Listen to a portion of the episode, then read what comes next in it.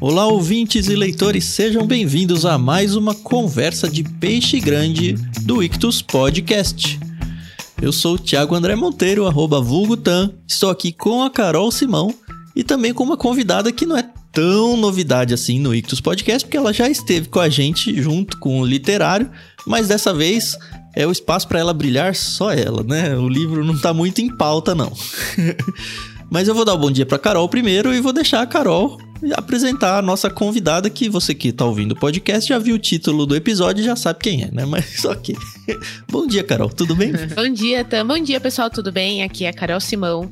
E eu gosto muito de quando a gente realiza o convite, né? A gente faz o convite pro peixe grande, falando assim: ah, a gente quer que você aceite para ser nosso peixe grande. E a pessoa fala assim: ah, mas eu não. Acho que eu não sou peixe grande. Toda vez que a pessoa fala, acho que eu não sou peixe grande, eu sei que é. Então vai, vai ser fantástico conversar com a Flora. Pra quem não conhece, ela é do Projeto Agostinhas e ela vai ter toda a oportunidade de falar sobre o projeto, sobre as meninas. E se você ainda não conhece esse projeto, para tudo que a gente tá fazendo aqui agora, dá um pausezinho, vai no YouTube, no Instagram, se atualiza porque é fantástico. A primeira vez que eu ouvi sobre elas, eu minha cabeça ela explodiu literalmente porque que delícia, que delícia de, de pessoas ali reunidas falando sobre temas maravilhosos e que é muito, muito, muito, muito importante para nós como cristãos conversar sobre racismo. Enfim, a gente vai conversar bastante com a Flora. E assim, Antes do programa, o Tam perguntou o sobrenome dela. E eu não quero cometer a gafe. eu vou chutar, posso então... chutar? É bom porque aí, como ela já está super íntima da gente, se eu falar alguma coisa errada, ela já tem total autonomia para me cortar e falar: você tá louco, Tam, né? É errado. Mas tem um N mudo no começo, é Ngunga. É isso? Eu não sei se a língua talvez tenha que vir pro céu da boca. Ngunga. É, ngunga. Hum, Porque é. a tendência do brasileiro é colocar o nugunga. É. é tirar uma vogal do sovaco. É nungunga. Só que é ngunga, né? Uma coisa nasalizada, assim, né? Uhum. Ai, que legal. Muito obrigada, Flora, por ter aceitado o convite para conversar com a gente essa manhã fria aqui em São Paulo. Se você tá no Nordeste, você não sabe do que eu estou falando e eu estou com muita invejinha de você. Mas quem está aqui no Sudeste está passando um frio danado. Mas faz parte, né? Tudo bem, Flora, ah, com você? Tudo bem. Eu que agradeço por, por, esse convite. Eu realmente eu não sou peixe grande, mas a gente finge costume, né? a gente finge costume. Agradeço.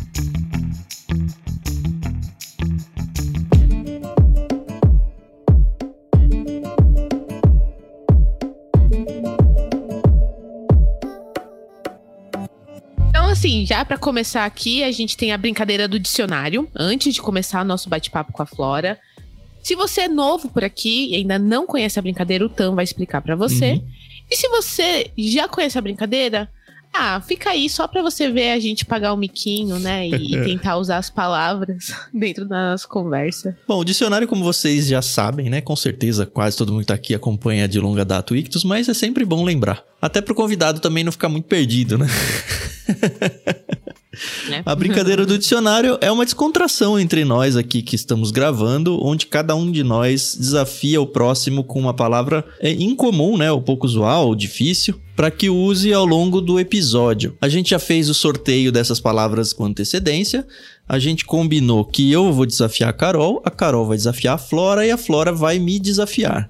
A gente também gosta de lembrar que essas palavras, elas valem como um cupom de desconto ao longo de todo o mês do Peixe Grande. Então, se você está ouvindo esse episódio no mês de lançamento do episódio, você pode usar qualquer uma delas como um código de cupom de desconto para se juntar ao Clube Ictus, um clube de assinatura de livros que a gente tem oito planos aí, quatro infantis e quatro adultos para que você receba na sua casa livros que a gente escolhe. Inclusive, um dos livros do Plano Peixe Grande do mês que vem vai ser um dos que a Flora vai indicar aqui ao longo do nosso programa de hoje. E aí, Flora, você vai desafiar a, uh, você vai me desafiar com qual palavra? Eu vou te desafiar com a palavra sublime. Sublime é uma palavra fácil de usar. Legal. Obrigado. Você joga muito Candy Crush, Tan? Eu não jogo, nunca joguei, acho que Candy Crush na vida. Eu via rejogando, mas eu mesmo nunca joguei. E quando você faz uma jogada perfeita, ele fala Sublime. Oh. Sim, sério, não sabia. não vou poder usar usando Candy Crush na história. É. Bom, eu desafio a Carol com a palavra amancebar. Já queria deixar os ouvintes avisados aqui que amancebar não significa se tornar um jovem, se tornar um mancebo, tá? A gente não dá o significado, mas dessa vez eu vou dar o que não é o significado. Só para você ficar com mais curiosidade de ir atrás. Tá certo. E eu termino desafiando a Flora com a palavra elucubrar, que é o verbo, ou elucubração. Ela vai ficar à vontade para poder usar dos dois jeitos. É isso, então? Bora lá, Tam? Vamos lá. Eu acho que como a Carol já cantou a bola, né, e todo mundo já sabe, a nossa convidada, apesar dela já ter se apresentado um pouquinho no último literário aí, eu acho que é a hora dela apresentar. Quem é a Flora, de onde veio, como se tornou cristã, como criou, né, ou participou da criação aí do Agostinhas, enfim, contextualiza todo mundo para que a gente esteja todo mundo na mesma página e consiga aproveitar a Flora da melhor maneira possível. Bem, meu nome é Flora, eu não sou brasileira. É, agora sim, né? Uhum. Brasil é minha segunda casa hoje. Mas eu nasci em Angola, mas eu vim muito pequena, então eu praticamente cresci aqui. Tanto que quando eu vou para Angola para passar férias, eles me chamam de brasileira. Assim, ah, a brasileira chegou. Né? Ainda mais que eu perdi o meu sotaque, ninguém me respeita lá mais. Ah, mas eu acho que você tem sotaque aqui, viu, Flora? Sério? Ah, você é, é aquele, aquele caso de estrangeiro que está fora e não fala nem lá nem cá. é com sotaque em todo é, lugar. Né? ah, ok, isso é bom. Na verdade, eu queria muito ter o sotaque de Angola, né? Mas foi mais forte do que eu mesma, né? Uhum. Aí eu cresci aqui no Brasil e, e é isso, né? O Brasil se tornou minha segunda casa. E com relação à minha conversão, então eu já cresci num lar cristão, né? Cresci nesse ambiente da Bíblia, da escrita, da teologia. Mas eu, eu, eu, acho que eu acordei, assim, sabe? Entendi que, tipo, o evangelho não é uma herança que seu pai passa para você. E aí, pronto, você.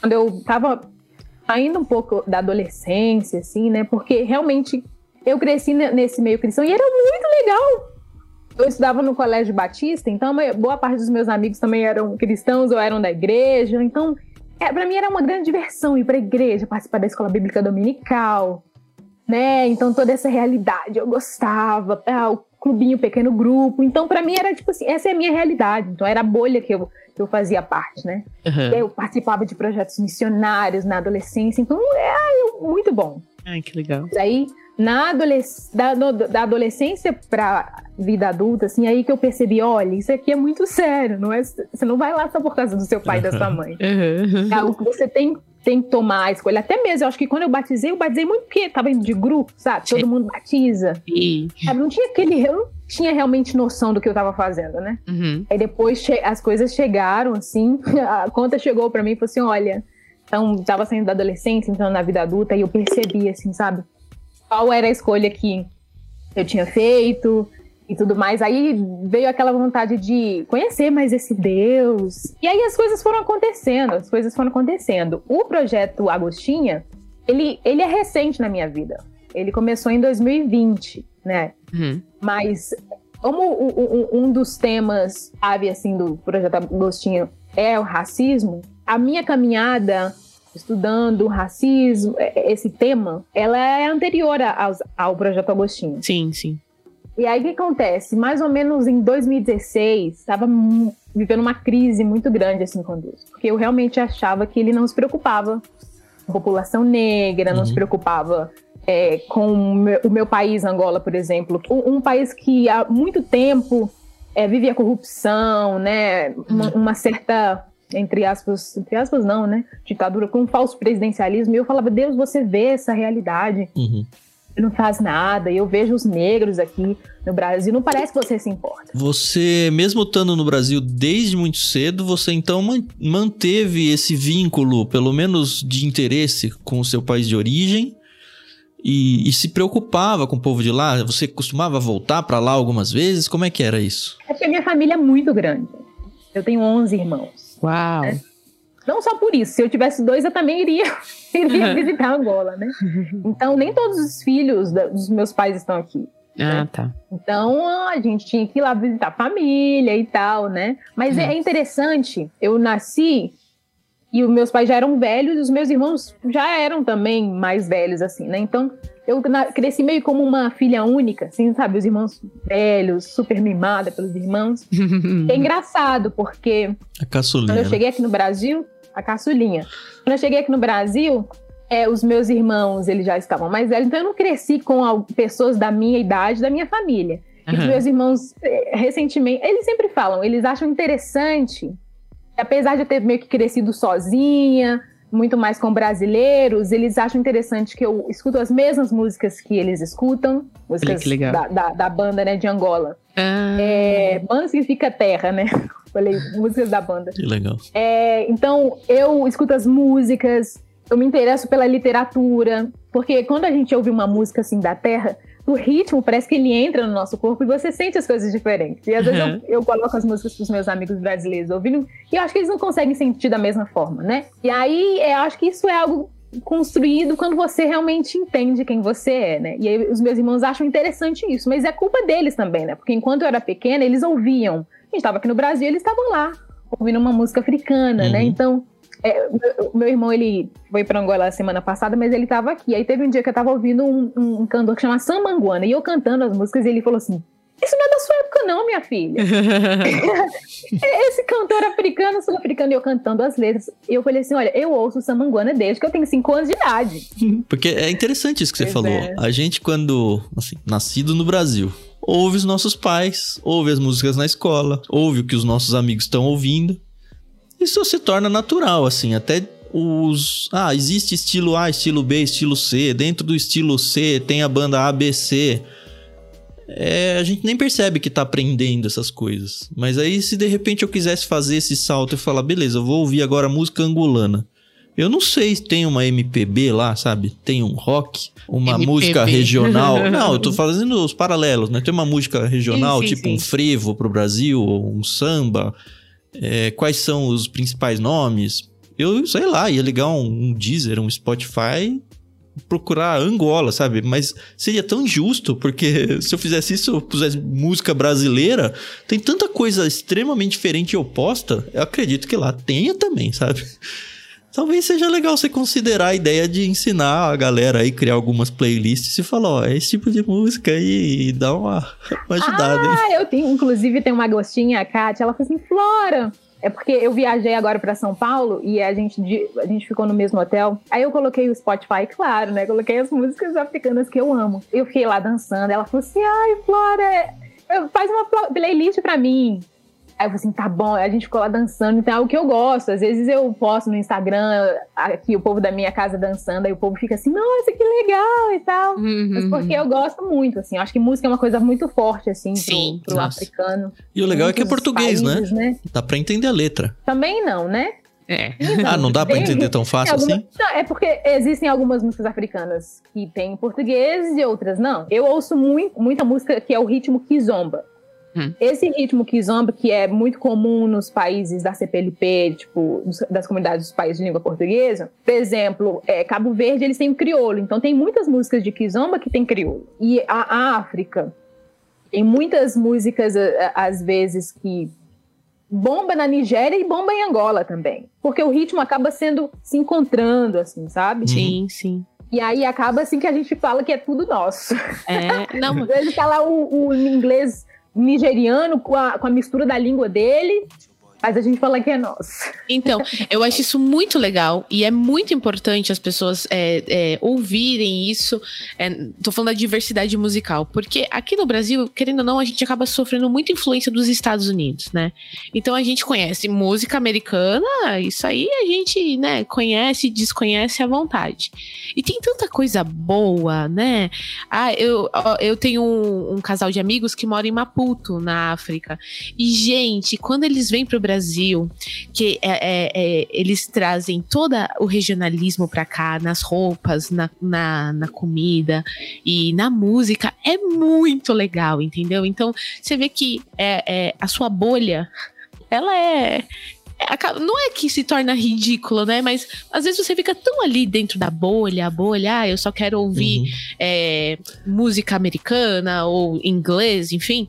E tem tanta coisa gostosa de ouvir. E é, é como a Flora falou: que o ritmo que você vê, entendeu? E que te leva. E quando você vê, você tá dançando uma coisa que você uhum. não faz noção do que é, no sentido de que não, não, não nasceu em você, mas que é tão gostoso, você é levado para aquilo. para quem gosta de música, por exemplo, no meu caso, eu sou formada em música clássica. Então eu ainda tenho esse, esse ponto. Eu sempre ouço muito Tchaikovsky, é, Bach, Beethoven. Então eu ainda fico um pouco mais distante de outras, uh, outros estilos musicais. Mas é tão gostoso quando você vê que quando a música ela entra nos seus ouvidos e, e quando você vê você tá ali balançando, sabe? É muito, é muito gostoso.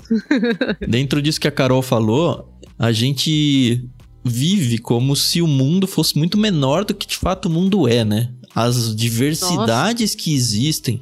E a gente tá falando aqui de um pedacico de nada da, de tudo que talvez o, o continente africano inteiro consegue entregar de cultura e ainda só dentro da cultura musical. A gente não entrou em literatura, em artes, em nada disso. Só de imaginar que, olha, tem uma coisa europeia, leste europeu, não chega aqui pessoal lá de Rússia, pessoal lá da China, o pessoal. Se bem que agora tem o tal do K-pop, essas coisas assim, mas toda a Ásia, sabe? Acredito que o pessoal da da Oceania deva ter coisas que, assim, a gente não tem a menor ideia que existe. É. E do mesmo jeito que a gente fala, nossa, como aqui é rico, como a gente tem muita coisa, todos os lugares têm esse mesmo discurso. Puxa, como aqui é rico, como tem tanta coisa. E aí a gente vive aquela síndrome de subir no avião. É, eu sempre tenho isso, né? Toda vez que eu vou para avião e, e olho para baixo e vejo a quantidade de luzinhas que tem, eu fico pensando, puxa, quanta coisa existe que eu desconsidero totalmente, né? Quando a gente fala bolha, bolha tá uma palavra super comum pra gente, a gente não consegue entender a grandeza do que tem fora, sabe? E é só o planetinha nosso aqui. É sublime a diversidade que existe no mundo. e e assim, triste de imaginar que a gente vive nem acho que 1% de tudo que se oferece de qualidade ainda, né? E ainda consome tanta porcaria que tem, né? Infelizmente. E, e sabe o que é mais interessante, Tan? No projeto Agostinhas, a gente tem a Flora da Angola, a gente tem a Ana, que cresceu na Itália. A gente, eu sei que a Jacira não faz mais parte, mas tinha a Jacira de Guiné-Bissau. Então, olha que, que, que legal, né? É, e que importante, mais uma vez, a gente ter pessoas que foram criadas em países. Eu sei que teve muita influência aqui do Brasil com as meninas e tal, mas que tem as suas culturas, né? Familiares e de nascimento. E como isso tudo traz para um lugar comum, né? Uhum. Que é a, o, o projeto, no caso. Nossa, eu, eu, olha, eu vou te falar, é o que você falou, é a gente viver numa bolha no sentido de que, ai, tá, aqui no país, é, no Brasil tem as nossas riquezas e tal, tal, mas tem tanta coisa nesse universo aí. Não tô desvalorizando o Brasil, mas eu também não posso desvalorizar é. a cultura de outros locais, né? É maravilhoso.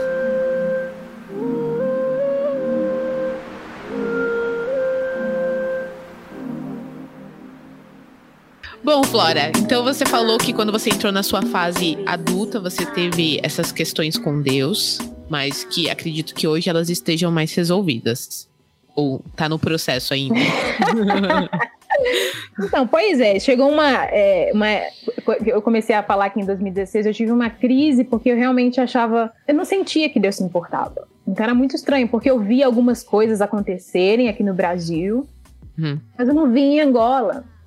Até semana passada eu tava brava porque tava tendo eleição em Angola e a gente queria tirar o partido que está há 40 anos no poder e ele ganhou de novo. Mas enfim, isso alguns anos atrás, em 2016, eu, tipo assim, eu sempre orei e falei assim, Deus, por favor, a população tá cansada, sabe? E aí uhum. a questão racial também começou a ser algo que estava atrapalhando o meu relacionamento com Deus. Uhum. Eu li a Bíblia, via Deus fazer acontecer e tal comecei a, a, a, estudar um pouquinho mais, a ler sobre, mais sobre a questão racial e eu comentava com os meus amigos. E os meus amigos falavam assim: ah, você tá viajando, não é assim, papá. Então, isso de uma certa forma era algo doído, assim, sabe? Porque eu via, eu não tinha um repertório para tentar entender a realidade, né? Estava uhum. cobrando, né, a realidade ao meu, ao meu redor, Boa. mas é, algo bem com, complexo. E aí, o que, que eu fiz? Eu peguei o meu caderno de oração, o meu caderno de devocional. Os meus devocionais de oração eu, escrevo. E aí é legal, porque tá registrado lá. Uhum. E aí eu falei assim, oh Deus, quer saber de uma coisa?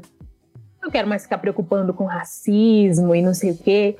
Ah, talvez eu realmente esteja dando valor a algo que não tem nada a ver. Me faz o seguinte, eu vou. Aí mudei a chave. Eu falei assim: olha, eu vou pro Avalanche Missões. Não sei o que, que me deu na, na cabeça. Eu falei assim: eu vou para o Avalanche Missões, que é uma base missionária que fica lá na, em Vitória, em Espírito Santo. Uhum. Eu falei que ia fazer escola de sexualidade. Isso foi em outubro, né? Tá, é, um dia de outubro de 2016. Eu falei isso. Eu não sei se vocês conhecem, existe uma missionária que chama missionária Andréa Vargas. E Andréa Vargas, ela é presidente de uma base missionária em Vitória, Espírito Santo. E aí eles têm essa base missionária de, de, de problemas urbanos, uma escola missionária.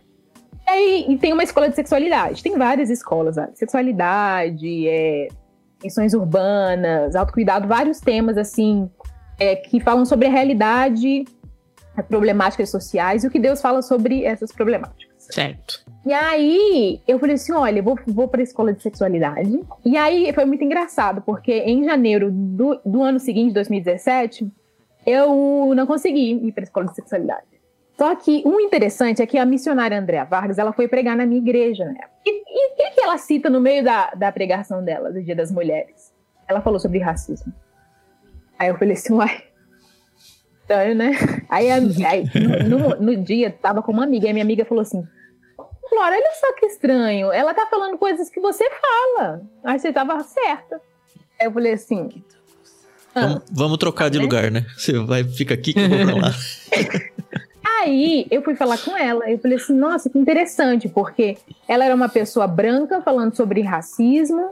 Fui no dia da mulher e tal. Ela, não sei, durante a, a fala dela entrou esse tema. E eu fui até ela, fiquei curiosa. Eu falei assim: cara, que interessante é, a forma como você falou. Eu tô querendo estudar mais sobre essa questão racial é, e numa perspectiva cristã e não sei o quê. E aí a missionária Andréa falou assim: anote meu número aí que eu vou fazer uns links assim para indicar pessoas que estão estudando sobre isso. Só que nisso ela foi e me deu um abraço, assim, sabe? Ela me deu um abraço e ela, e ela falou assim: eu queria te pedir desculpa Aí eu falei assim, gente, essa mulher é doida? Ela queria pedir desculpa por causa de quem? Ela falou assim, queria te pedir desculpa porque eu acho que até aqui eu fui muito apática a esse tema, sabe? E essa dor que você sente com relação a esse tema não é sua só, é nossa agora.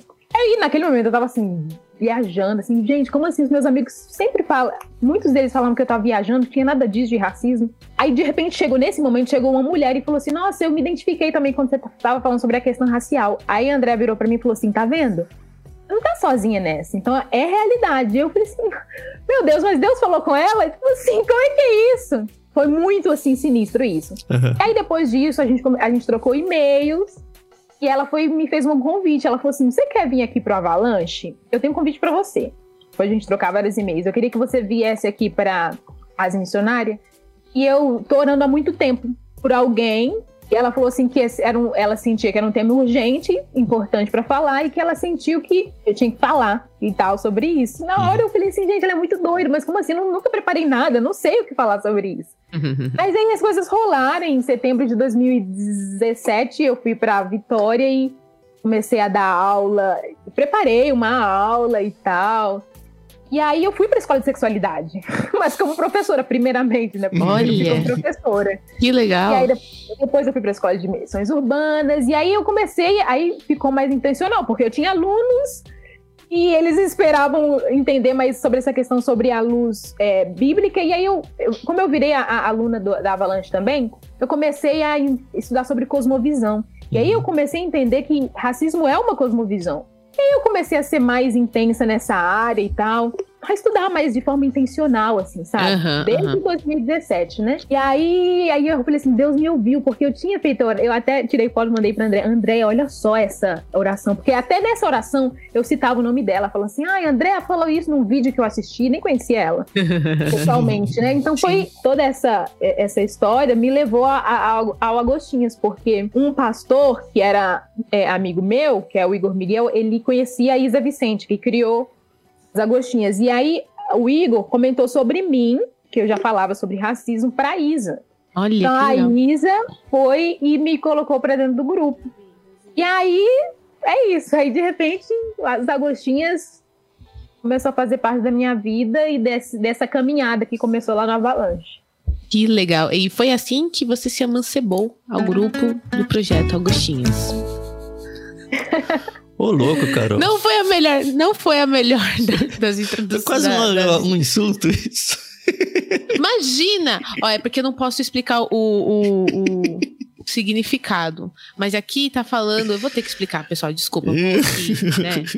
Porque tá falando que amancebar-se é ligar-se a alguém ou algo por alguma forma de pacto ou aliança, associar-se, coligar-se, unir-se. É, mas é então, meio que não casar, é amancebar, é amaziar, né? Mas tá bom, vai. Ela não casou com um homem e formou uma família. É a segunda família. Não, não, não é, exatamente.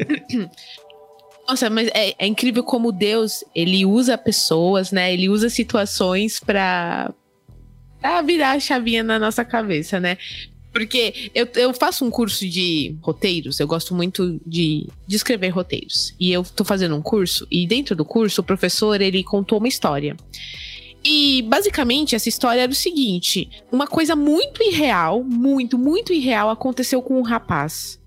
E se contado através de um filme ou de um podcast ou alguma coisa dramatizada, não é, não é só real. Só que aconteceu de verdade. É um relato real. E, e é incrível, porque quando você conta certas coisas, as pessoas falam assim: ah, tá, nem deve ter acontecido desse jeito. Mas aconteceu, entendeu? Então é isso que importa, entendeu? Então Deus usou a, a missionária Andréia Vargas para atuar na sua vida e que bom que ela fez isso. O próprio Igor Miguel, que a gente já teve o prazer também de entrevistar aqui no Ictus, que é fantástico. Que bom que Deus usa homens e mulheres, né, pro seu trabalho. Isso. Ah, e, e, o legal de é, pensar é. isso é. Acho que é uma lição pra gente como cristão, porque todo mundo tem as suas petições diante de Deus, os seus desesperos. E a gente Exato. fica tentando imaginar soluções que Deus pode colocar na nossa vida usando só as peças que a gente conhece. Mas Deus tem infinitas peças aí na mão que ele pode usar. É legal, porque parece até um negócio milagroso, né? Trazer um então, negócio totalmente fora vezes... da nossa realidade para responder aquela oração de tanto tempo atrás. Exato, é o que eu tô falando. Sou assim que, ah, isso não, deve ter acontecido desse jeito, né? Isso é, é muito teatral. E não é, entendeu? E... Claro, eu faço da minha vida um diário.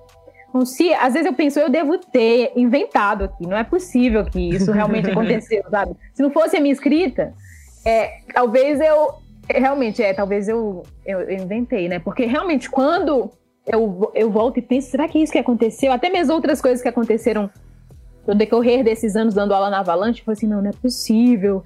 Ai, meu Deus, não, deve ser que eu viajei, eu tenho uma cabeça assim que inventa as uhum. coisas, porque é, é, algo, tipo assim, nem sonhando eu imaginaria que eu iria viver o que eu vivi, né? Que legal. E que importante, né? Deve ter sido para sua vida pessoal, espiritual, né? E como você tem sido usada atingir tantas outras pessoas, né, que também pensam como você ou que precisam, né, chegar a uma cosmovisão aí. Mas, né, como nem tudo aqui é, é biografia e eu conversaria horas com você, Flora. Depois a gente vai trocar muitas figurinhas. Aí vocês trocam e-mail. Que... Hoje em dia ninguém usa mesmo e-mail, né? É. A gente e-mail é um... é só para chegar a conta. Eu acho gente... que só na, só na faculdade, né? Na universidade. A, a minha orientadora manda e-mail. Ela, eu não tenho WhatsApp da minha orientadora, não. Oh, é. Ela manda e-mail.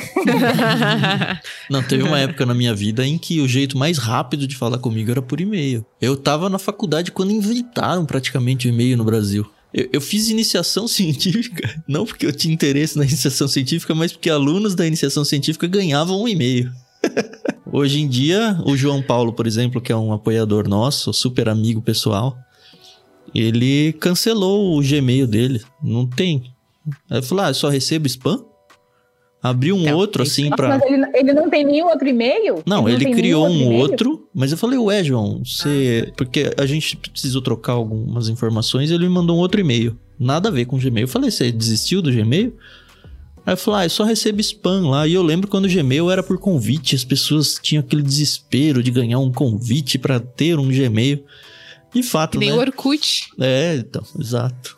Hoje o, o e-mail ele tá é. obsoleto, né? A gente vive num mundo tão rápido, né? Que loucura.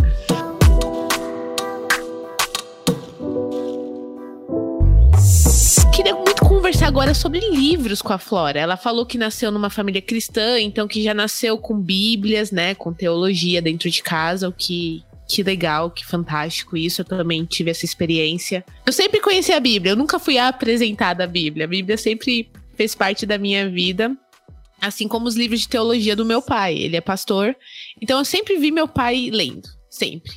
Então, esses teóricos e teólogos que a gente vai aprendendo conforme a gente vai indo para a escola bíblica dominical, enfim, lá em casa era presente. Então, o, o Shed, é, Eugene, Eugene Peterson, conhecidíssimos lá em casa.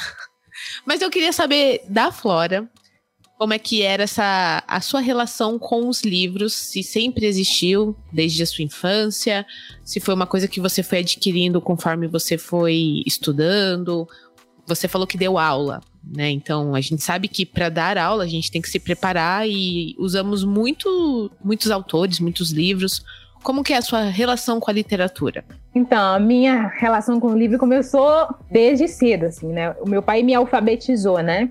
Hum, e eu até trouxe. É muito engraçado porque o primeiro livro que eu li, que é Ele Me Alfabetizou com esse livro, tem o meu sobrenome, olha só. As Aventuras de Ngunga.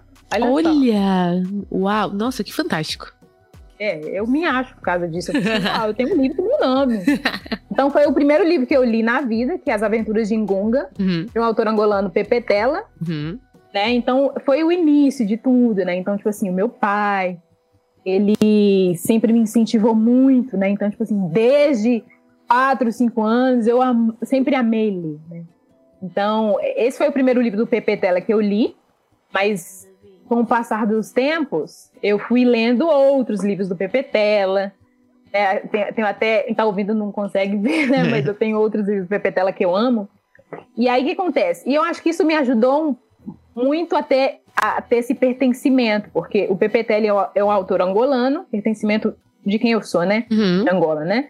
É da história, assim, né? O Pepe Tela, ele é um autor angolano. E, tipo, a maioria dos livros dele, o pano de fundo é Angola, é a guerra da independência, é a, é, é a colonização. A, o governo português saiu do, é, de Angola recentemente, né? Então, quem nasceu em 1975, eu acredito que seja não seja uma pessoa velha. Então, você vê, tipo, nossa, a independência de Angola foi em 1975. Então, é legal que o Pepe Tela ele narra, ele traz essas, essa realidade da Angola, da colonização e, e, e para mim, é porque eu sou do tipo de pessoas que eu leio as histórias e eu, de repente, eu me teletransporto pra história.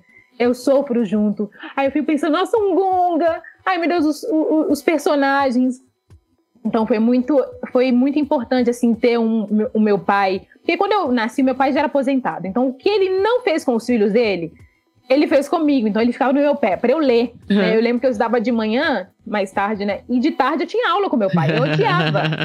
eu odiava ter aula com ele, porque ele era bravo, assim, sabe? Um cara que, é, que estudou com os padres no colono português rígido. Né? Hoje, eu, quando eu lembro, eu fico muito feliz, assim, sabe? Mas eu lembro, tinha um quadro lá em casa, eu sabia que às três horas eu ia estudar com meu pai, eu tinha que ler livro, eu tinha que fazer tabuado.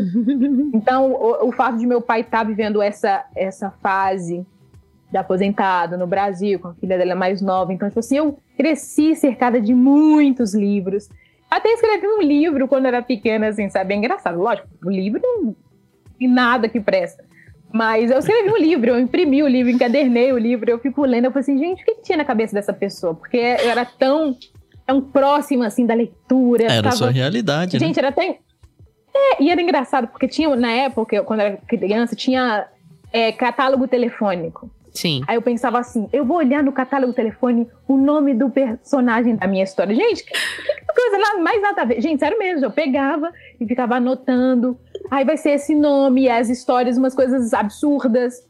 Mas, porque realmente amava, eu amo ainda, né? Mas quando era criança era maior ainda, porque para mim era o universo. Então Então, gibi na escola tinha no recreio, a biblioteca tinha, um, tinha você pode ir, podia pegar gibi, né? Uhum. Então eu ia lá no recreio, ficava lendo gibi e tal. Uhum. Aí recentemente eu vi a minha sobrinha lendo os meus gibis e eu falei assim, olha que lindo, meu legado. que legal. Mas é, realmente eu eu diria que eu sou muito apegada a livros, muitos livros. Eu, eu falei que os livros do Pepe Tela, eles me teletransportam para Angola, né? Hum. Mas isso acontece com qualquer livro que eu leia. Eu sinto isso quando eu estou lendo O Pequeno Príncipe. Quando eu leio, eu vou lá dentro do livro, eu, me, eu tô dentro da história. É, eu não sei separar as coisas. Eu, eu, lembro que eu li um livro há muito tempo atrás, que era Distância Entre Nós, que é um livro de literatura indiana. E aí eu lembro que a, tinha uma menina que ela era for, foi forçada a fazer um aborto. Ah. E aí eu fui ler um, um, diário meu, eu escrevendo no diário, falando assim, mas que um absurdo, como assim? Ela foi obrigada a fazer um aborto, o bebê dela, eu sofrendo lá com. Eu, e aí eu penso assim, que eu li na adolescência, falei assim, gente, mas como que eu tava sofrendo por causa de um negócio que eu li? mas eu ficava pensando, não, mas realmente talvez na Índia é assim mesmo. As meninas sofrem. Acho que aqui Nossa, também. Você viu? falou disso? Uhum. É, é. eu há alguns anos eu li um livro que eh, depois é, foi até. Eles fizeram um filme, que é Histórias Cruzadas, que em inglês é The Help. É. E eu nunca tinha lido uma literatura daquele, daquela forma é, que falava muito sobre empregadas domésticas, né, no sul dos Estados Unidos, nos anos 60. E eu lembro que como eu sofri lendo os livros, como eu me desesperava vendo como a, as mulheres, principalmente as empregadas domésticas, elas não tinham, não era nem voz, né? Elas não eram consideradas pessoas. E depois eu lembro que eu assisti o filme e eu chorava, chorava, chorava. E o pessoal falava assim, mas Carol, é, é, filme. E eu falava assim, é filme, mas aconteceu isso. Aconteceu, aconteceu. Porque pode não ter acontecido com aquela personagem, mas aconteceu aquilo, entendeu? Então, quando você fala que, ah, eu abri a, a ficha catalog, é, a, a, lista telefônica para pegar personagens, eu, eu acho isso fantástico, entendeu? Porque você tinha essa, essa cabeça de falar, eu vou pegar um personagem aqui, uma pessoa que existe de verdade, e vou dar a minha voz é, é esse personagem. Isso é, é, é para mim é de uma riqueza, isso só prova como você é peixe grande aqui e eu quero muito ler alguma coisa que você escreveu agora, porque deve ser muito bom. E, e, eu amo quando os autores eles conseguem fazer isso comigo, quando eu leio alguma coisa e eu me sinto parte daquilo, entendeu? Como se eu estivesse vendo realmente vivendo aquela cena. Então, eu super te entendo, super. E sofro, e choro, e rio, e fico com raiva, e. Nossa. Agatha Christie que ativa isso, assim, muito forte na minha vida. Não, mas é interessante os livros, né? Porque eles fazem muito isso. Eu acho que até o próximo. É, comparando o livro com filmes, por exemplo, se bem que série agora é mais longo também, né? Como é a experiência de ler um livro. Mas hum. eu acho que ele dispara uns gatilhos mentais e emocionais que poucas artes conseguem fazer. Porque é, é, é, o jeito da gente viver outras realidades, outras épocas, outros contextos, outros países, tudo dentro de casa, sabe? É um negócio muito louco isso. É, eu concordo. Até mesmo antes de ir para Avalanche, eu estava estudando algumas biografias ou autobiografias de escravos norte-americanos. Uhum. Eu senti isso também, né? Eu até é, separei esse livro do, do Frederick Douglass, que era um ex-escravo norte-americano, e é autobiografia, né? Uhum. E quando eu li a autobiografia do Frederick Douglass e da Harriet Tubman, eu ficava lendo assim, eu falei assim, não é possível. E aí eu que eu questionava mais ainda Deus, né? eu tava lendo assim, assim, Deus vai ser muito sofrimento, mas não tem condição, não. Você faz esse povo sofrer lá, você deixa esse povo sofrer, e tipo assim, não, e não tem um depois. Mas, tipo assim, eu lia e eu, tipo assim, sofria, não conseguia parar de ler também.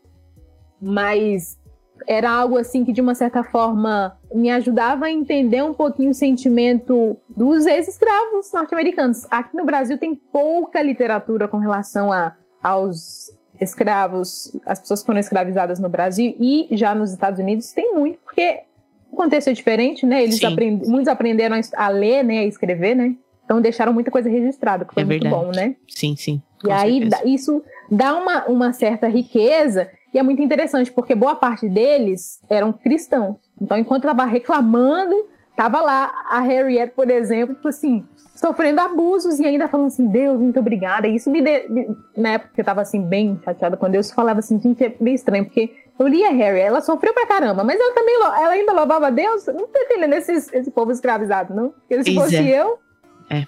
se fosse eu, não ia louvar a Deus, não. É, então, é, é, é fantástico, né? É aquele livro que é livro e é peça e é filme A Cor Púrpura, que, que com a Oprah Winfrey, né? Com a Whoop Goldberg. Aquele, aquele filme também, aquilo é, é arrasador, entendeu? Como nós, seres humanos, a gente pode chegar a um nível tão baixo, né, dentro da. Sabendo que somos irmãos, somos a imagem e semelhança de Deus. Realmente é uma coisa muito triste, né, de saber que ainda hoje acontece esse tipo de, não necessariamente como o filme retrata, mas acontece, né? Enfim, tá certo. É a gente acabou indo pra um lado assim mais triste, mas é, é o que é, é, o que a literatura faz com a gente, né? Mexe com as nossas emoções. Você até citou um filme, tem um filme que eu tenho certeza que eu vi na infância, mas eu acho que me despertou, e aí que eu percebi que existia a questão do racismo, questão racial. É, hoje você não acha esse filme no, é nas plataformas e tal, mas chama Sarafina, a Princesa de, de Soweto. E eu vi ele na infância, assim, sabe? É, marcou muito a minha vida. Eu acho que aí eu percebi que existia essa diferenciação, né? Eu acho que acordei para isso, porque aí eu pensei assim, não, olha só o que aconteceu na história do mundo. E aí eu, tipo assim, sempre quando eu ouço as, as, as músicas, aí me, me, me teletransportam para algum lugar, assim, sabe? E me, e me dão um senso de, tipo, de não só de pertencimento, mas pensar assim, tipo assim, cara, não é somente sobre mim, né? É sobre uhum. um povo. É sobre a, a, nação africana, que tudo bem, tem 55 países lá. Mas, tipo assim, é, é, é algo muito grandioso, assim, sabe? Então, sempre quando eu vejo trechos desse filme no YouTube, as músicas que eu amo escutar, me dá, tipo assim, me dá uma, me dá uma saudade de algo que eu não vivi, uhum. ao mesmo tempo me fala assim, olha, você faz parte desse povo, assim, sabe? Eu acho que o poder da literatura, da arte, exatamente de nos teletransportar e de, de dar um senso de, pertencimento. Eu acho maravilhoso isso. O que mais que você tem aí pra gente sobre livros, literatura, autores? Então, tava olhando a minha biblioteca e eu vi um, um livro que eu li na minha infância. É, na verdade, são dois livros. O outro não consegui. Tem um que chama Carrego no Peito. O, o nome do, do autor que eu vi aqui no Google é Fernando Montanari tanto Carrego no Peito quanto Estrelas Tortas de Valcir Carrasco, são livros que eu li quando eu era muito novinha, né? Literatura brasileira. Uhum. Eles me marcaram tanto que eu fui ver um, um, um, diário antigo da infância. Eu fico comentando. No, no, no, livro Carrego no Peito tinha vários poemas, né? então eu, eu escrevia os poemas no, no caderno, falava sobre a história. E Estrelas Tortas também, né? Então eu lembro que na escola a gente ficava lendo Série Vagalume, a gente ficava lendo um tanto de coisa, uhum. mas esses dois livros, parece que eu fiquei fixa nesses, nesses livros. Eu falei assim, gente, por que, que me marcaram tanto esses livros? Eu não sei explicar, né? Eu vou ter até que ler novamente, né? É. Mas eu sei que são livros que eu olho na estante e eu falo assim, gente, eles fazem parte da minha vida. Sabe? Eu acho até engraçado, assim, porque quando eu li os poemas, eu falei assim, gente, mas eu tinha nove anos lendo esse livro, por que, me marcou tanto assim, né? Sim. E aí são livros assim que, né, tipo, se a gente pensar é, em romance, assim, uma história com personagens e tal, né? Uhum. E aí, por exemplo, é, da minha caminhada estudando sobre a questão racial e tal, né? As, as biografias, né? É, Frederick Douglass e Harriet Tubman, acho que foram algo que foi o início, né? E aí, depois que eu entendi que Deus tinha algo a falar sobre isso, é, eu teve alguns livros que me chamaram a atenção. É, um desses foi O Racismo, a, Cruz e o Cristão, do John Piper. Foi muito legal a forma como ele escreveu esse livro aqui. Ele fez uma pesquisa boa, assim, sabe? Um livro que vale super a pena ler, porque abriu meu coração exatamente para entender que é, a questão racial é algo que tem que ir atrás dele, entendendo que é uma reconciliação, né? Sim. Entendendo que a gente, o nosso objetivo é Apocalipse 7.9. Então isso ficou muito forte em mim lendo esse livro. E aí também eu li um livro que chama O Coração da, o Coração da Justiça Racial, que é de uma autora que chama Brenda Salter e Rick Richardson. Eu achei muito bom, muito didático. Tem muitos livros que acaba que eu só achei em inglês, né? E esse chama On Being Black and Reformed, tipo, sendo negro e reformado. Não que eu seja, mas achei, achei, bastante interessante, muito bom.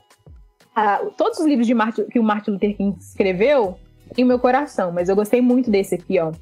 É, Por que não podemos esperar? Martin Luther King, eu acho que é um livro é, que falou muito ao meu coração. Tem um livro que chama A Religião Mais Negra do Brasil, que é do Marco Davi. É, eu não sei onde tá, porque tentei procurar que eu queria falar dele também. E também tem um livro que eu li que é o Protestantismo, Escravidão e os Negros no Brasil, Metodismo de Imigração e Afro-Brasileiros. Eu percebi que é muito importante a gente cavar a história, né? Que eu estudando cosmovisão e com essa proposta de entender racismo como uma cosmovisão, me, vê, me veio aquela ideia de que a cosmovisão ela é formada, ela é formada pelos eventos da história, uhum. né? Então, por exemplo, o Brasil ele tem uma cosmovisão, várias, né? Mas se a gente for pensar numa cosmovisão geral, não é algo que surgiu do sovaco da cobra, é algo que foi sendo construído em eventos, né? Então, a escravidão é um evento, né? Então, é importante a gente olhar para a história para a gente poder responder as perguntas é, que são feitas, né? E aí que eu falei assim, gente, eu tenho que ler os livros históricos, livros que realmente é, falam sobre a nossa história. E também, na minha lista de livros, tem livros que eu comprei por causa. É, ah, não, antes de falar desses livros, é porque eu comecei a falar sobre, sobre é, cosmovisão, né? Então eu tinha que citar os livros de, que me fizeram pensar sobre cosmovisão. Uhum. Um deles, Anorexia e Desejo Mimético. Olha só, de René Girard. Nossa. Né? Uhum. Pois é, eu descobri esse autor aqui, e apesar de. Gente, anorexia e desejo mimético. O que, que isso tem a ver com, com, com cosmovisão? Tudo. tem a ver com cosmovisão. E aí ele também tem outro livro que chama Teatro da Inveja, é, de René Girard, né? E ele uhum. vai falando sobre mimetismo e tem tudo a ver com cosmovisão. Aí, de repente, eu falei assim, gente, eu quero entender como é que funciona essa realidade, da, da, forma como, das fundamentais, como que a gente passa a, a, enxergar o mundo, a desejar o mundo. Aí fui correndo atrás desse, de tipo assim, não é que cê, você acha um autor, aí você vê na bibliografia desse autor, e isso te leva a um outro livro. Não aí eu fui isso. achando, fui conectando as coisas. E aí, esse livro também, ó, Você é o que você ama. Ah, também ele, ele ataca a cosmovisão, esse livro, né? E aí, tipo assim, dá pra. Foi me dando é, uns insights, assim, sobre. Pra desenvolver essa ideia de racismo como uma cosmovisão, né? Uhum. E só pra, pra, terminar esses livros, tipo, mais teológicos, né? Uhum. O livro Oração me ajudou muito, eu, eu li em 2020, é do Tim Kelly, porque eu sou uma gada do Tim Kelly, nem vou ficar mostrando todo dele que eu tenho aqui, mas esse livro foi muito bom para mim. Uhum. E esse, esse livro aqui, ó, Seis Sermãos contra a Preguiça, do Tiago Cavaco. Inclusive, eu li e o canal das Agostinhas que a gente criou, e eu falei sobre racismo baseado nesse livro. Olha! a gente terminou é, de ler ele recentemente aqui no, no Discord do Ictus, Sério? em galera. Que legal! E, ó, não vou dizer pra você que eu não, não imaginava nunca falar sobre racismo, assim, eu terminei de ler e, e eu não colocaria esse tema. Se alguém falar, ah, o que que ele fala? Eu nunca falaria racismo. Mas é interessante como um livro ele se adapta àquilo que a gente está buscando também, né? É, eu acho assim que às vezes você o coração ele tá focado em algo e você ouve algo e você consegue conectar alguma coisa, assim, uhum. sabe? Uhum. Tipo assim, eu lembro quando eu li esse livro e falei de preguiça e no canal lá das Agostinhas eu falei sobre racismo, é porque eu tava muito. Tem uma personagem na Bíblia que, tipo assim, eu sou louca com ela, que é Esther. E aí eu tava, tipo assim, muito. Só queria falar de Esther, de Esther, de Esther. e aí, lendo esse livro, eu lembrei de Esther. E Esther fala muito sobre. Tipo assim, eu, eu uso muito a questão. A Esther nas aulas no Avalanche. Uhum. Então, tipo assim, gente, isso se conecta a questão racial, o problema e não sei o quê. Aí eu peguei esse livro e falei sobre racismo no livro do, do Cavaco. Então, eu acho que a boca fala daquilo que o coração tá é. tá cheio. Então, Sim. você acaba se atraindo, você uhum. acaba atraindo e vendo, sei lá, coisas que às vezes você não veria, porque o seu coração tá E não é ilegítimo coisas, fazer né? isso, né? Eu acho bem interessante, porque de fato as aplicações são múltiplas. Por que não fazer uma aplicação dentro daquilo que a gente está realmente estudando ou buscando? Um livro que eu não sei se você é. já leu, Flora, mas fica a minha dica, porque eu terminei de ler ele recentemente também. E ele, dentre várias coisas, esse sim fala muito claramente, assim, com todas as letras, sobre racismo. É o Gilead. Da Marilyn Robson. Nossa, que loucura! Eu comprei esse livro ontem. Aí. Maravilhoso. Você vai gostar. Ontem. Mas ele é muito. A história ela não vai falar de racismo. Mas ela vai É. pincelar racismo meio que embebido na história o tempo todo. E acho que você vai curtir Foi demais. você que me indicou esse livro? É Agora eu tô possível. pensando, de onde você tirou isso? É possível, porque eu só Mas falei é dele no legal. Twitter um mês inteiro. Você chegaram a falar na, naquela conversa na, na do literário. Possivelmente no final a gente fez a propaganda do Discord e a gente e, é, tava lendo ele. Então deve ser isso, porque eu fico pensando assim, de onde surgiu esse livro? De ontem eu comprei na Amazon Uhum. e aí eu não sei qual, quem, agora pensa, você falou isso, acho que só pode ter sido você, né? Que eu vi que tem um Uhum. review ótimo. Ele parece que ganhou um prêmio, É um né? Pulitzer. Pulitzer, alguma coisa assim. É. E aí eu falei assim, ai, tô doido que chegue pra eu ler esse livro. Aí você Ah, vai Ele curtir. é maravilhoso. Teve umas horas que eu fiquei assim, bem, bem na bad, lendo ele, assim. É, ele Mas joga a gente é bem pra baixo. importante. E eu ainda ouvi com o pastor Emílio Garófalo Neto narrando. Ele tem aquela voz tão mansinha, sabe? E aí eu, ah, eu tenho que parar, Adoro. senão eu vou chorar. Mas é lindo, é lindo, é lindo, é lindo. Tem uns livros também que eu li por causa de outras pessoas. Eu lembro que eu gostava de um menino, ele gostava de ler também. Aí eu vi ele lendo um livro, eu falei assim, vou ler também. Aí tem um livro aqui, ó, chama Elegância do Ouriço. Olha! Pois é. É bastante, é, depois eu gostei, mas eu comprei só por causa dele. Porque eu queria ter conversa. Eu queria ter assunto para puxar. Algo em comum, né? algo em comum. E realmente gostei muito do, do livro, né? E também os meus irmãos, eles, uma forma de lembrar que eles me amam, eles me davam livros ao- no aniversário, eu achava maravilhoso. Eu falava assim: você tem que ah, me dar um livro e, e deixar um- uma dedicatória, que nem o meu pai, que quando me dava livros, ele deixava dedicatória. E meu pai todo Legal. formal, assim, sabe? Eu sempre achava chique meu pai.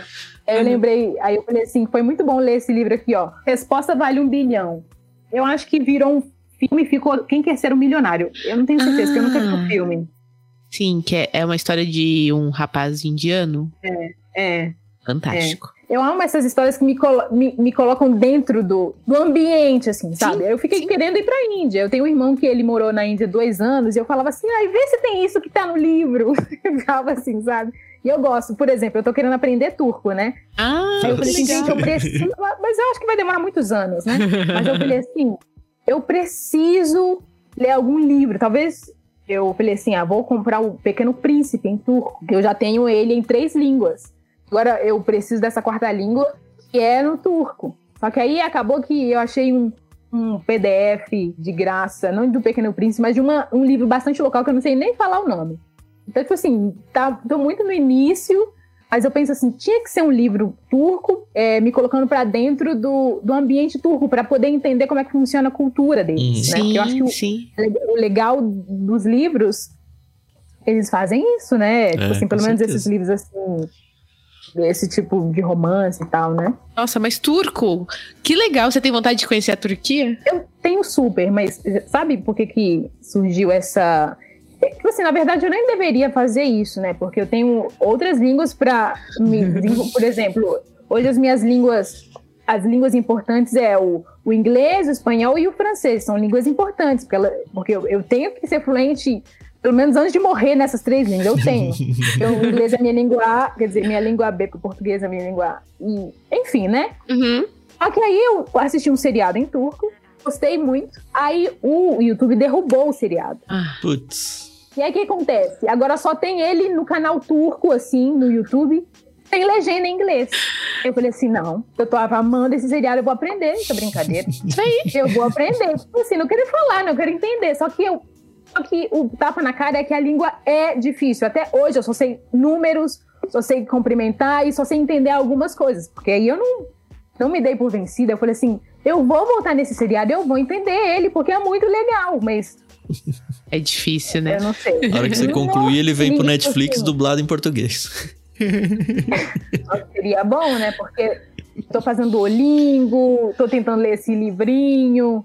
E tô tentando assistir outras coisas em turco, porque eu só quero compreensão, não preciso nem falar. Eu até Uhum. fiz uma amizade com uma menina no Instagram, que é turca, Uhum. e a gente tentou começar a, a conversar e tal, né?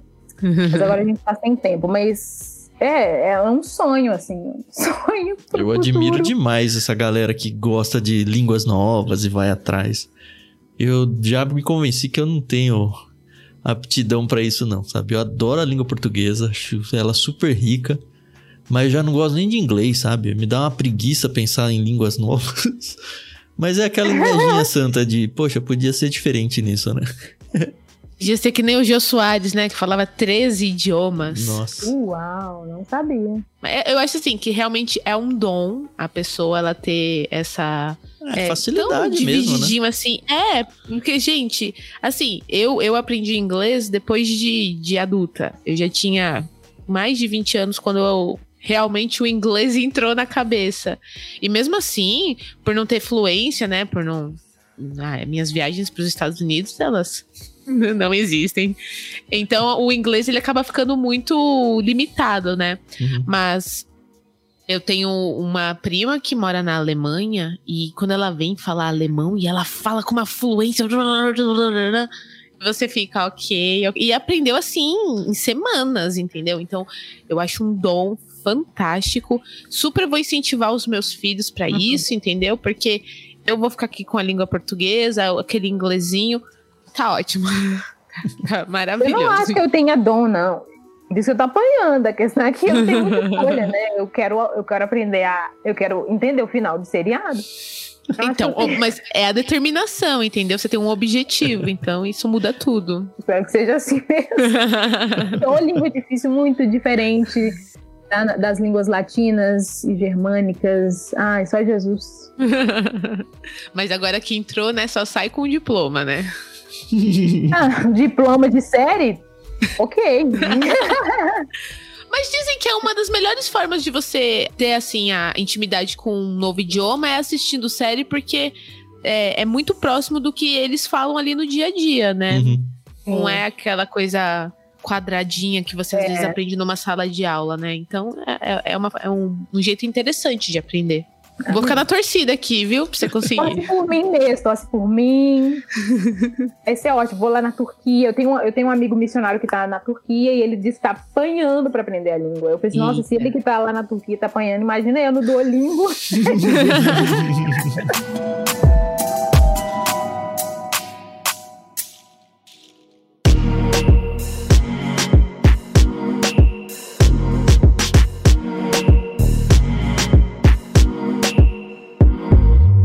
Tem mais livro, dona Flora? Você tem. Você é fã de romances, histórias, esse tipo de coisa, não? Sim, eu até cheguei a falar de alguns romances aqui, né? Uhum. Os romances indianos. Tem um aqui que eu gosto muito que chama O Sol é para Todos. É Harper Lee, Harper né? Lee. É. Ai, é How, to Kill a, How to Kill a Mockingbird. É maravilhoso. Todo mundo fala muito bem desse livro. É. Eu acho assim que é um outro livro também, que você entra na história e, e você fica assim. E vai, né? vai, né? Eu entro assim nas histórias. Eu li um livro com meu sobrinho que chama O Extraordinário. Acabou que eu não peguei, tá lá em cima. filme, não? Do? Isso, virou filme. O August, é. né? É, é o August. Nossa. Eu não assisti o filme. E eu mas foi muito muito. gostoso. Foi muito gostoso ler com meus sobrinhos, que eu fico no pé deles. Vamos ler algo junto, vamos ler algo junto. E foi leve, sabe? Porque boa parte dos romances que eu tenho aqui, da minha que eu separei, são romances assim que tem toda uma história que me coloca e de repente estou lá sofrendo e tal. Uhum. e o, o, o, extraordinário, apesar de mostrar meio que a maldade assim do ser humano, é leve assim, sabe? É algo assim gostoso assim, sabe? Então também gosto assim de desses é, livros mais leves, por exemplo, em inglês, eu tenho o Diário de um Banana, que eu leio com os meus sobrinhos. Uhum. Uhum. E é gostoso demais ler esses livrinhos leves, Diário de um Banana, sabe? Pra Sim. mim, para treinar meu inglês. E é, é algo que meus sobrinhos gostam, porque eu já tentei sugerir uns outros e aí eles demoram 100 anos para ler. É.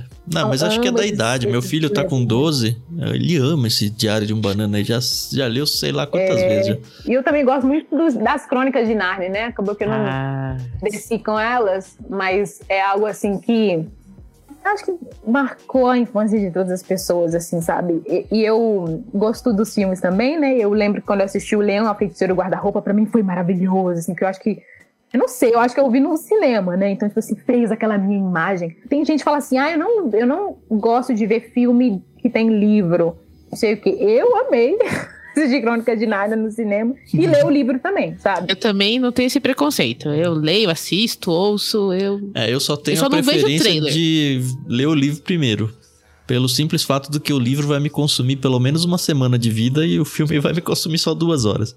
É, então, você para ganhar spoiler, é, que seja que no menor lógica, prazo. Aí. Eu acho que essa lógica é legal. E, e eu lembro que eu gostava de um menino que amava literatura fantástica.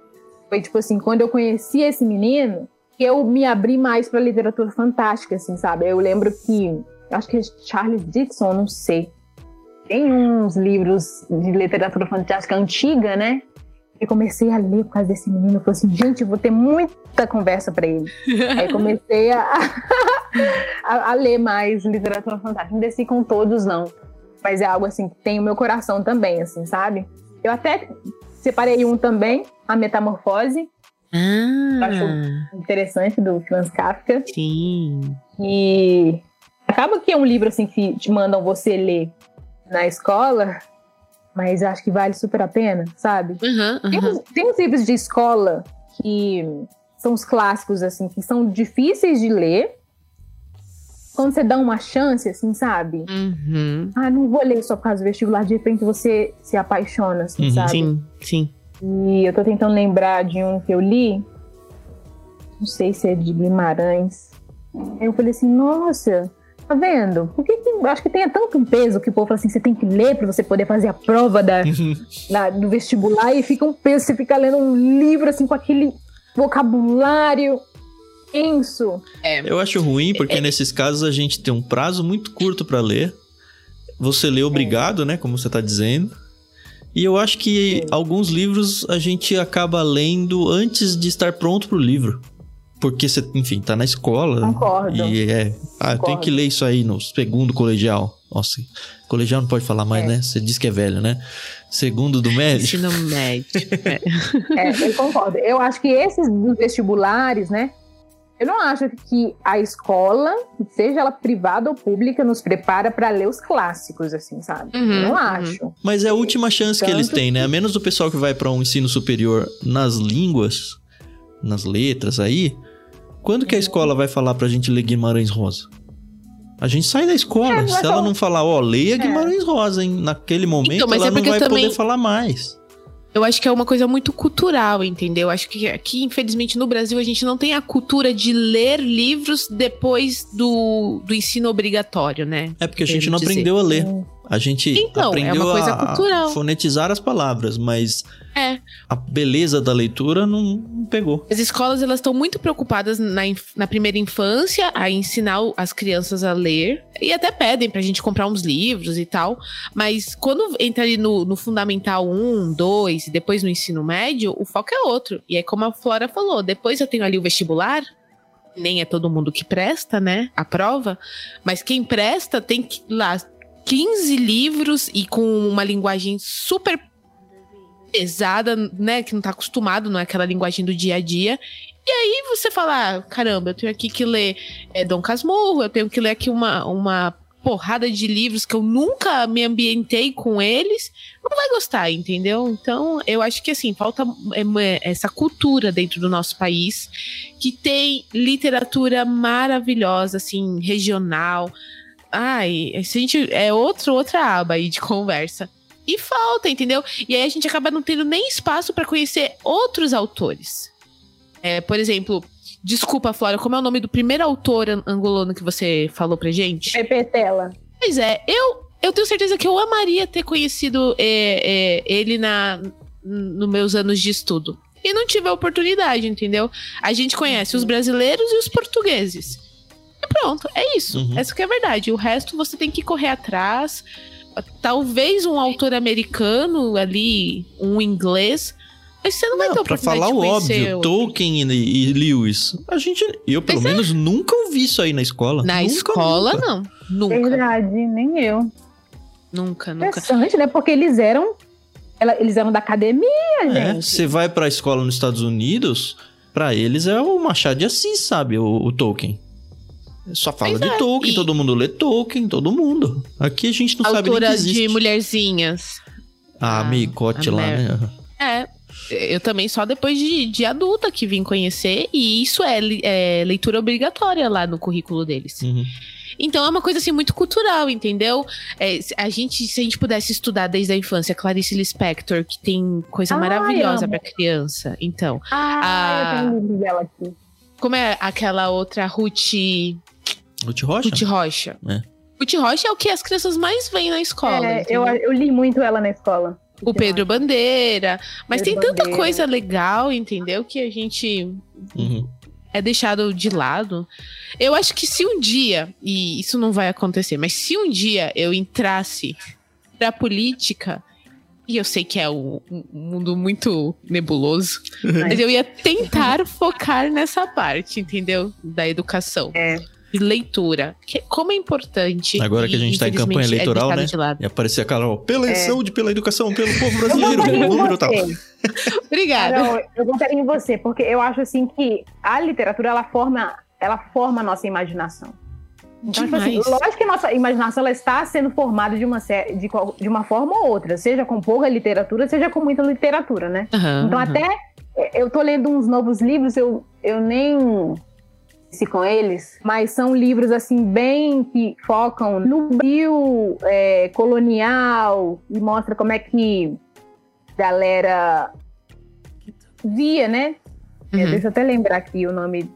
Um dos livros é Canaã. Um deles é Canaã uhum. e o outro é A Escrava. E eu sei que são livros assim que o livro Canaã ele é um romance bem ideológico nacional que ele mostra a, a, narrativa faz com que os alemães que vieram para o Brasil, como é que eles viam é, é, o Brasil.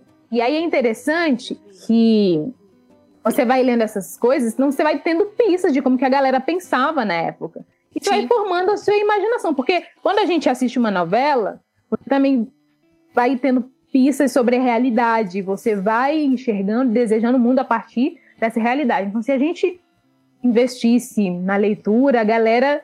Porque eu, eu, eu acho que tem esse deslocamento também geral de muito brasileiro que não tem uma imaginação é, da realidade, assim, do como ela é mesmo. Porque tem, às vezes a gente fala sobre racismo e tem gente, racismo no Brasil? Assim, gente, mas onde que essa pessoa vive? É. A pessoa não sabe a história do próprio mundo, então, é. Assim, uma imaginação formada o quê? O que, que essa pessoa assistiu Disney e achou que o Brasil é a Disney? Ficou, cresceu assistindo Hannah Montana, Exato. lendo livros de Justin Bieber e achou que essa é a realidade? Porque essa é a cosmovisão, essa é a imaginação dela sendo formada. Só que a gente é. precisa ler esses autores, porque faz parte da nossa realidade. Sim, então, eu sei sim. que os Estados Unidos, a Europa, o, é, o Ocidente, eles uma, não tem como a gente remover, eles fazem parte da nossa imaginação. Uhum. Não é só Brasil. É, se você vai para o continente africano também, você vê que tem toda uma, uma visão norte-americana também, já na cultura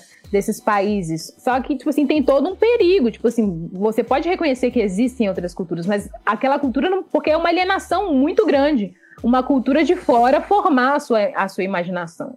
Né? Então, tipo, só que existem. Você tem que ver como é que é a sua realidade, como ela é, né? E eu acho que realmente a literatura ela forja isso. Só que às vezes, como a gente consome uma literatura alienada de fora, aí você fica achando que aquilo é aquilo, aquilo mesmo, é isso que existe. Uhum. E aí é ruim, porque nas suas relações, quando você vai se relacionar com realmente as pessoas que estão aqui e vivem a sua realidade, vai ter todo esse conflito. Exatamente. Isso tudo. Essa conversa esse tema é muito abrangente, né? É muito, muito, muito, muito. Porque tem a questão, sim, é, do racismo, da, essa época de escravatura aqui e tal. Mas também tem outra, outras, nem cultura, outros regionalismo, por exemplo, o povo nordestino. É outra, outra demanda ali. O povo ali do centro-oeste do nosso país. Enfim, cada local é um local. Tem os indígenas também, ali no norte. Também não é só no norte, né? Mas principalmente ali. Então. São vários países dentro de um país só, né? São vários é. Brasis dentro é. do, do Brasil. Essa que é a verdade. Ó, pra vocês terem noção, eu, durante algum tempo, eu tive contato com pessoas surdas. Então, e são é surdos que falam, não fala surdo mudo, eles são surdos. E a comunidade dos surdos é muito forte aqui em São Paulo, que é onde eu tive contato. E eles falam, nós somos estrangeiros dentro do, dentro do nosso próprio uhum. país. Porque nós não somos ensinados a, a, a Libra, por exemplo, dentro da, da escola. A gente não tem essa cultura. Eu vim descobrir linguagem de sinais quando eu tive que trabalhar de segunda a sexta, das 8 às 5 com eles. Uhum. Era eu e 15 surdos. Eu tinha que me comunicar com eles, entendeu? Então, o mundo, ele é muito maior do que a gente pensa. E as pessoas, cada pessoa tem uma realidade Sim. diferente. E conforme você vai conhecendo, você vai vendo que, caramba, eu não sei de nada. É. Isso que é verdade. Não, e você citou uma deficiência, mas pode pôr qualquer outra. Você vai pegar aí famílias, Exato. por exemplo, que tem alguém com síndrome de Down. Eles vivem num outro universo. Você vai pegar uma pessoa aí cadeirante com todos uhum. os problemas de mobilidade urbana, na, de novo, para usar São Paulo como exemplo. Ainda que São Paulo talvez esteja muito à frente de outras cidades aí ao longo do Brasil. Quer tirar da equação deficiência? Idosos. Que todo mundo vai ser se não morrer antes, sabe?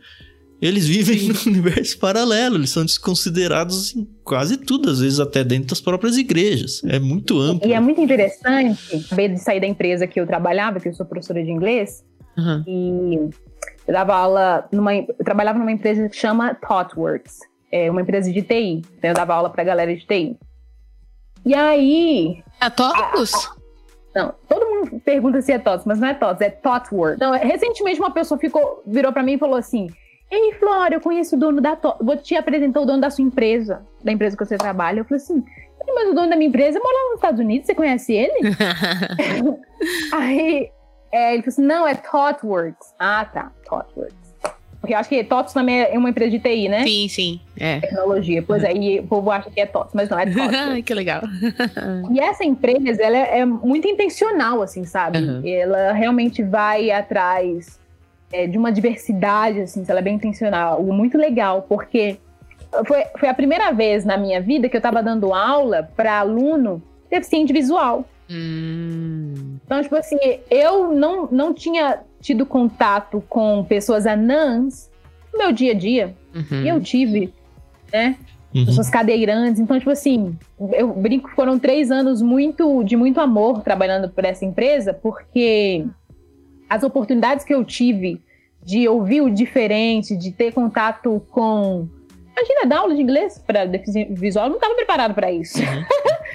Aí foi muito legal. E eu sempre penso assim, sabe, que nas diferenças, e eu sempre penso em Apocalipse 7,9, no qual é, tribos, nações, línguas diferentes estarão adorando ao Senhor, sabe? Uhum. Uhum. É, e eu acho assim que esses intercâmbios que a gente faz na vida, seja um intercâmbio de diferenças, sabe? Eu acho, né? Eu, Flora, acho que é algo que está na agenda de Deus porque a gente está caminhando para Apocalipse 7, para uma uhum. salada de frutas. Então, se a gente não é intencional para ouvir o diferente, para procurar ver como é que aquela pessoa diferente de mim, seja com alguma é, uma pessoa especial ou não, eu acho que a gente não vai estar tá vivendo aquilo que a gente está uhum. buscando, que é Apocalipse 7.9, né? Então eu acho muito legal isso. E pensando no racismo, quando a gente fala racismo, a gente pensa questão racial, de cor e tal, né? Mas eu acho que a gente pode aproveitar tudo que a gente aprende com o racismo e extrapolar isso para tudo isso que a gente falou, para todos esses grupos que talvez a palavra exata não seja racismo ou que eles sofram, mas é, eu acho que em muitos momentos, ou pelo menos em alguns pontos, são muito similares, assim, tem muitos pontos de contato, o, o tipo de afastamento que eles têm de outras pessoas. Às vezes intencional, às vezes maldoso, como o racismo ao longo do mundo todo aí se demonstrou. Às vezes só por falta de saber como lidar mesmo com o assunto. Eu lembro que quando eu fiz matemática na USP tinha um, uma menina que era cega. E a gente viu uma situação onde ela estava tendo aula de geometria. Como que você ensina geometria onde é tudo espacial para um é. cego? E ela foi bem. Eu não tenho a menor ideia de como é. cabia isso na cabeça dela, sabe? Porque a professora falava: Uau. pegue uma reta. Um, cara, como é que você fala para alguém que é uma reta que é alguém que nunca viu na vida? E ângulo e esse tipo de coisa, sabe? E ela ia super bem. o professor ainda até falava, porque a gente que aprende geometria na faculdade, a gente transforma todo o desenho da coisa em conceitos matemáticos. Ele falou: olha, esse trabalho que vocês estão tendo de desconstruir a geometria que vocês aprenderam no ensino médio para conceitos, um cego não tem, é mais fácil para ele. Eu falei, ah, faz sentido. Mas é uma loucura pensar isso. Nossa, que chique. Né? Que chique. Nossa, a gente foi tão longe, né, nessa conversa. É, pois é. Hoje, hoje, hoje rendeu. então, Agora vai chegar naquela parte final. Eu sei que agora todo mundo fez. Ah, mas é, gente, a Flora tem que trabalhar, tem que fazer as coisas dela, a gente também. Então, tudo que é bom dura pouco. A gente chegou numa parte em que a gente vai fazer umas perguntinhas básicas, assim, rápidas. Você pode justificar ou não. Então vamos lá. Bora. Você prefere o livro físico ou digital? Físico. Ah, não dou conta, a gente já tentei. As pessoas falam ah, compra um Kindle. Mas eu sou aquela pessoa que eu preciso grifar. Uhum. Eu preciso. Ah, eu tenho um, um, um xodó, assim, com o meu livro. Mas eu realmente eu preciso. Até, eu tenho até dificuldade na, na, no mestrado. Os professores dão, dão um tanto de texto. E às vezes eu imprimo o texto. Não ficar olhando pra tela. Desculpem, árvores. Faz parte. E, e, essa questão dos audiobooks? Você já consumiu? Hum, Uma não, vez. não é pra mim. E gostou da experiência? Uma vez. É, eu até não falei desse livro, que é, é Liturgia do Ordinário. Não ah. deixei com ele. Mas é um livro que eu li, eu vi ele primeiro em um audiobook em inglês. E depois me deram de presente ele em português. E foi muito gostoso, porque eu nunca tinha ouvido, né? Só que, tipo assim, é como se fosse um podcast. Eu, eu lavo a louça, faço almoço ouvindo podcast. Só que acontece, uma coisa é você ouvir podcast, outra coisa é você ler um livro, tem detalhes. Mas, por incrível que pareça, esse livro, Liturgia do Ordinário, soou como um podcast. Uhum. Porque eu tava fazendo outras atividades, porque eu sou o tipo de pessoa que eu preciso prestar atenção. Uhum. Mas, por incrível que pareça, foi bem gostoso. Eu senti que tava ouvindo um podcast e tal. E foi o único que eu ouvi também, né? Uhum. Mas a experiência foi boa. Ah, legal, legal. Tá vendo, Tan? Hum. Tá vendo, Tan? não gosta de audiobook. Não, eu não gosto. eu não consigo falar que eu li. Eu não li, eu ouvi. Tá é, eu ouvi. eu ouvi. eu gosto do combo ler e ouvir. Então, a maioria das vezes que tem o audiobook... É, porque aí a minha concentração, é, é eu fico Duplica, ali focada né? de um jeito. Nossa, é maravilhoso. Uhum. E eu vou lembrando da pessoa narrando a história para mim. Então, eu nunca fiz isso, vou fazer isso um dia. Eu fiz isso com Gilead. Eu tava falando que eu tenho ah. no aplicativo The Pilgrim o pastor Emílio Garofalo Neto narrando, e aí a gente com o livro, e aí eu fiz, maravilhoso. Indico para todo mundo. Aí você leu, puder, seu olho isso. tava ali nas letras, né? Tudo bem. Sim, sim. eu acho que talvez eu teria dificuldade se fosse um romance. Eu acho que assim, se eu ficasse ouvindo um romance, porque o livro Liturgia, Liturgia do Ordinário não é um romance. Uhum. Tipo assim, é, é, como se ela estivesse conversando Sim. com um podcast, né? Sim. Porque eu, realmente eu, a minha concentração não é lá grandes coisas. Mas eu vou tentar. Vou tentar com esse dileado que você falou. Beleza. Você tem alguma meta de leitura ou não? Eu vou lendo conforme vai aparecendo. Como é que então, funciona? Então, todo ano, eu tenho um, um caderno, todo ano eu coloco as minhas metas leitura para ler. Só que, tipo assim, eu sou uma impostora, né? Porque o problema é que vão aparecendo livros, né? Sei, tipo assim, vão aparecendo coisa, livros e eu fico adicionando livros. E aí, por exemplo, um livro de que é romance, né? Que tem uma história com início, meio e fim. Uhum. Um livro que eu vou ler, ele vai me prender provavelmente, então eu vou ler até o fim. Agora, um livro, por exemplo, tem eu não, quase não tenho livros de teologia que são romance, né? Uhum. Os livros de teologia são livros que não tem tipo, um, tipo, uma ideia assim que se você parar quebra. Não, são coisas que você lê uma sessão, ok, não tem problema. Uhum. Às vezes eu paro pra ler outro livro. Ah, tá. tá? Então, tipo assim, e isso é um problema, né? Porque aí eu vejo a minha lista que eu comecei lá, às vezes tem, sei lá, 15 livros para ler no ano X, é a lista tem 30 livros. eu, tô, eu tô numa vibe agora de ler um livro, de ler sobre limites. E aí eu comprei um livro sobre limites, e aí eu pensei assim, eu quero ver esse li livro de limites, esse foi escrito por uma pessoa cristã. E eu falei assim, o que que as pessoas não cristãs ou que não escreveram um livro com propósito cristão estão falando sobre limites. Achei um livro, digitei no YouTube, assim, o que, que o povo está falando sobre limites? Achei um, um livro que é, tô achando o máximo, que, que é em inglês, que fala assim, ó, é, When Jesus Walk Away, alguma coisa assim, quando Jesus foi embora. Uhum. Pra, tipo assim, estabelecer limites, né? Uhum. É uma loucura, porque se você me vir, aí eu postei no Instagram, uma, uma pessoa falou assim, menina, você vai adorar ler um livro. Tô lendo todos esses livros ao mesmo tempo. Aí leio, aí faço um negócio lá no, no computador, aí comento, coloco outra página, é uma doideira. Nossa, eu queria mudar. Não acho que isso é, não me orgulho disso, não. Mas é uma, é uma pessoa ansiosa, né? Por que você não termina essa brincadeira? Tem um livro de limites muito bom que eu posso te indicar, viu? Chama pois Cálculo é. 1, do Hamilton Luiz Guidorizo. Limite derivado não, integral. Esse não. Limite derivadas não. Esse você passa, né? É bom, é bom esse livro. Ai, eu lembro, minha, minha, minha irmã, quando ela ficava usando limites derivados, ela só reclamava.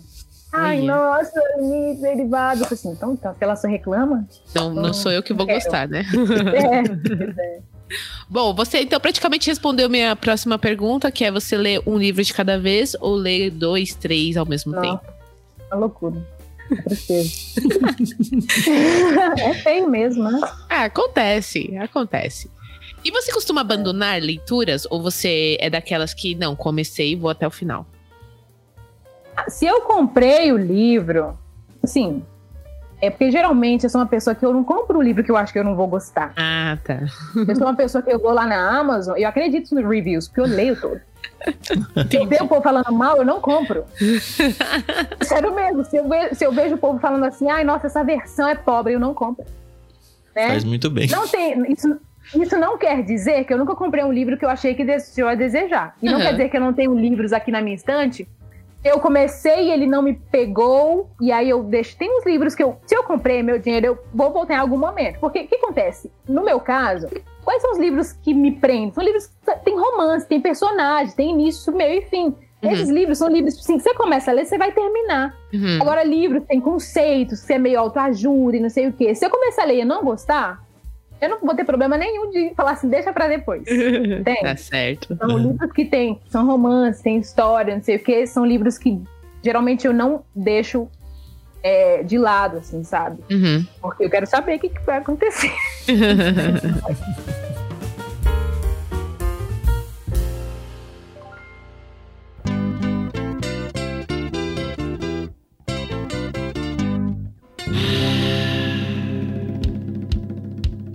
Muito obrigada, Flora, de verdade. Foi muito gostoso conversar com você. Eu, eu já sabia que ia ser legal. Ah, e já. eu falo isso sem ah. falsa modéstia, porque, primeiro, que nós tivemos excelentes recomendações né, de você. A Adriana De Gaspari falou muitíssimo bem de você para nós. Ah, ela é maravilhosa. Naquela ela. conversa que a gente teve sobre o livro do Tim Keller, né? Eu também falei pro Tan, falei, Tan, já vou convidar, tá bom? Aí ele, não, vai lá, vai lá.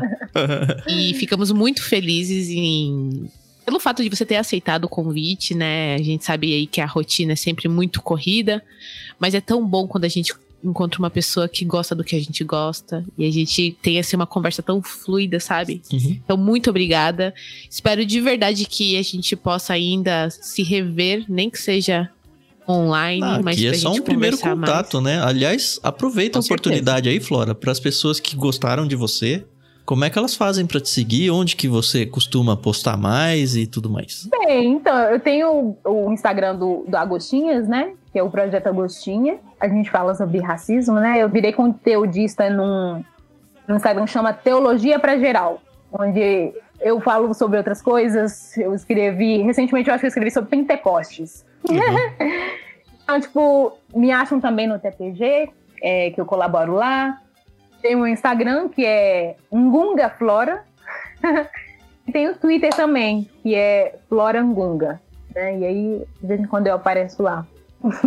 certo. E vocês, senhores ouvintes, espero que vocês tenham aproveitado bastante, pelo menos 10% do que a gente aproveitou aqui já tá super rico, né? A gente foi. Uhum.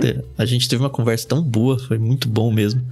Eu realmente espero que a gente consiga continuar próximo, acho que muito mais por mim do que pelas pessoas, porque eu sou meio avesso a redes sociais, mas tenho me esforçado.